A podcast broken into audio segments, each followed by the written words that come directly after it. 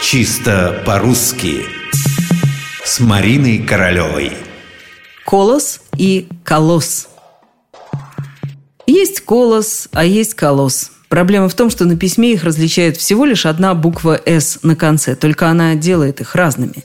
И это сразу все меняет. Если «С» одна, то это колос. Если их две – колосс. А мне даже в голову не пришло бы напомнить вам об этом, если бы я не услышала, как кто-то произносит «да это же колос на глиняных ногах». Несмотря на сильное сходство, у колоса и колосса совсем разное происхождение. Начнем со всем известного колоса.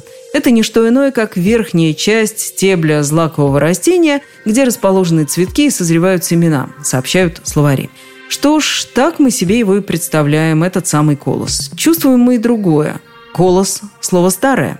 И правда, оно есть во всех славянских языках. А вот слово «колосс», которое сначала показалось нам едва ли не близнецом, в действительности оказывается чужаком – Колосс можно отыскать, например, в толковом словаре иноязычных слов Леонида Крысина. Колосс от греческого «колоссос» – статуя размерами больше натуральной величины. Поначалу так называли исполинскую бронзовую статую древнегреческого бога солнца Гелиоса, поставленную в гавани острова Родос и разрушенную землетрясением в 227 году до нашей эры.